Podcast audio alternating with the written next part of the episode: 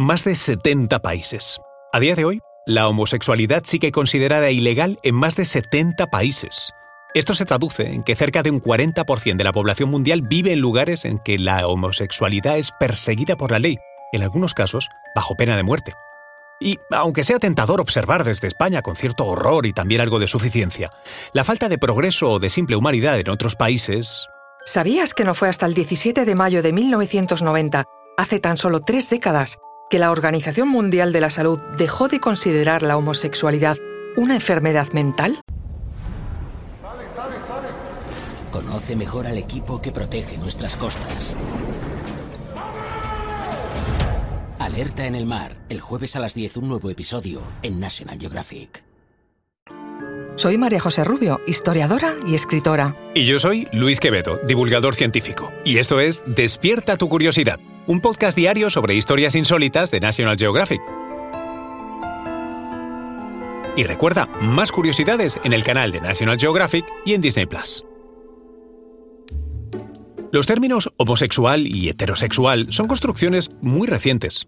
Fueron acuñadas por el austríaco Karl Maria Kretpenny en un folleto en 1869, en el que argumentaba contra la ley prusiana que criminalizaba las relaciones personales del mismo sexo, y en respuesta a la muerte de un amante de juventud que se habría suicidado tras haber sido extorsionado por su condición sexual. A Kurt debemos los primeros manifiestos en defensa de la homosexualidad, argumentaba que la preferencia sexual de una persona es innata y no una elección. A él se debe también la negación de equiparar a un hombre gay con algún tipo de afeminamiento, aludiendo a grandes héroes de la antigüedad que fueron homosexuales, como Alejandro Magno, los guerreros celtas o las relaciones homosexuales en el Japón feudal de los samuráis. Kerbrenny afirmaba que la homosexualidad forma parte de la condición humana. Pero de sobra sabemos que esta no ha sido una postura universalmente aceptada. Un ejemplo. En 1952, la Asociación Estadounidense de Psiquiatría, la APA, incluyó la homosexualidad en su Manual Diagnóstico y Estadístico de Trastornos Mentales, el famoso DSM o la Biblia de la Psiquiatría, describiéndola como una alteración sociopática de la personalidad. Años después, en 1968, la reclasificó tan solo como desviación sexual. Cualquiera que se saliera de los límites de la heterosexualidad podía ser institucionalizado contra su voluntad y sometido a castración química, terapia electroconvulsiva o lobotomía.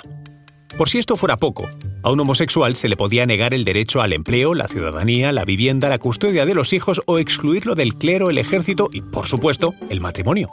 Lo que no dejaba de ser una versión contemporánea de algo tradicional que, por ejemplo, sufrió el escritor Oscar Wilde en la Inglaterra victoriana un siglo antes, condenado a dos años de trabajos forzados por su homosexualidad.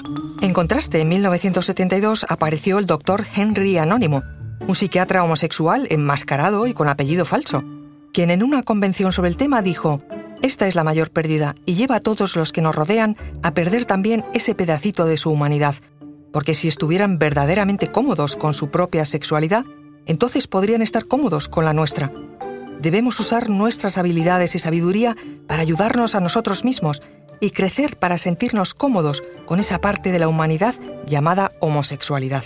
Un año después, el 15 de diciembre de 1973, la homosexualidad dejaba de ser considerada una enfermedad mental en Estados Unidos, pero hubo que esperar 17 años más, hasta 1990, para que la Organización Mundial de la Salud también lo hiciera. Durante esos años, el activismo del colectivo LGTBI se extendió por el mundo y sus realidades se hicieron más visibles, aunque no siempre para bien. Por ejemplo, en los años 80, la epidemia de VIH fomentó una imagen negativa de los hombres que tienen sexo con hombres. Actualmente hay más de 10 países que condenan con la pena de muerte la homosexualidad.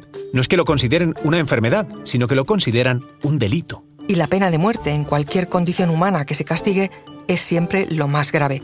Esperemos que algún día aprendamos que, como dijo el psiquiatra Thomas Sass, la plaga de la humanidad es el miedo y el rechazo a la diversidad.